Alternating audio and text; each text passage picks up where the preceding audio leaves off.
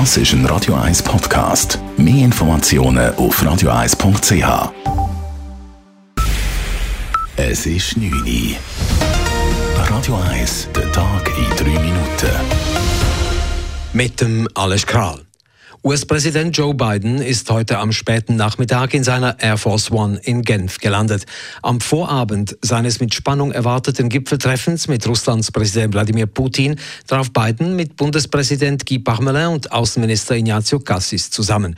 Zu den bilateralen Gesprächen sagte Parmelin, Biden habe sich sehr interessiert gezeigt, die Zusammenarbeit mit den Spitzeninstitutionen, den Fachhochschulen und Universitäten auszubauen. Président des États-Unis d'Amérique a été extrêmement intéressé à développer et approfondir la coopération avec nos hautes écoles et toutes les institutions qui sont dans ce secteur. In diesem Bereich soll eine Absichtserklärung für eine verstärkte Zusammenarbeit unterzeichnet werden. Man habe auch über eine Intensivierung der Handelsbeziehungen gesprochen. Auch der mögliche Kauf eines der beiden US-Kampfjets sei kurz zur Sprache gekommen, bestätigte Pamela. Joe Biden habe die Qualitäten der beiden US-Jets hervorgehoben.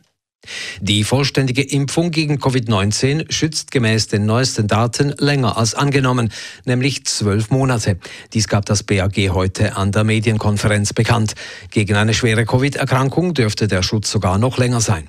Bisher war man von einer Schutzwirkung von sechs Monaten ausgegangen. Das Covid-Zertifikat ist damit doppelt so lang gültig.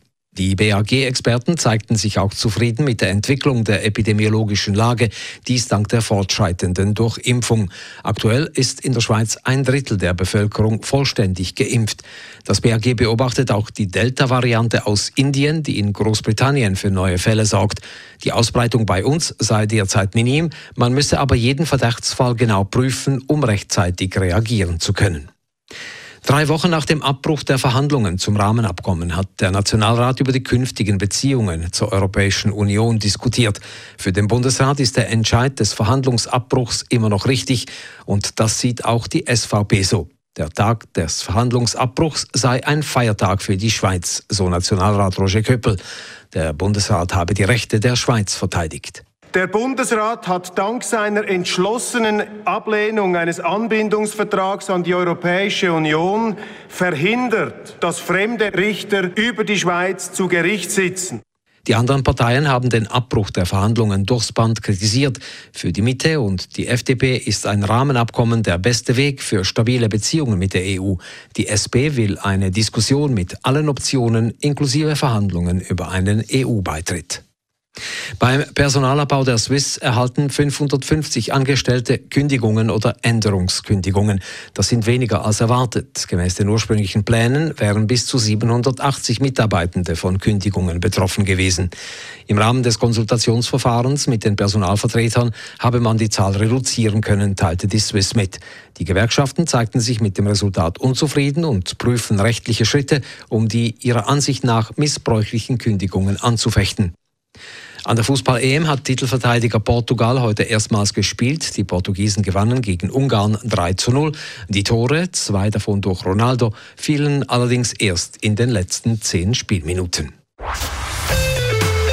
Radio 1 Wetter. Es gibt wieder einen herrlichen Abend und eine klare Nacht. Morgen am Mittwoch erwartet uns dann wieder ein sehr sonniger Tag mit ein paar Schleierwolken, mit Temperaturen am frühen Morgen um 14 bis 16 Grad und am Nachmittag mit heißen 29 bis 31 Grad. Das war der Tag in drei Minuten.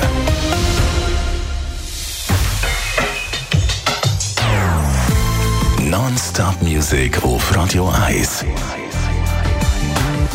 Die besten Songs von allen Zeiten. Non-stop. Radio 1.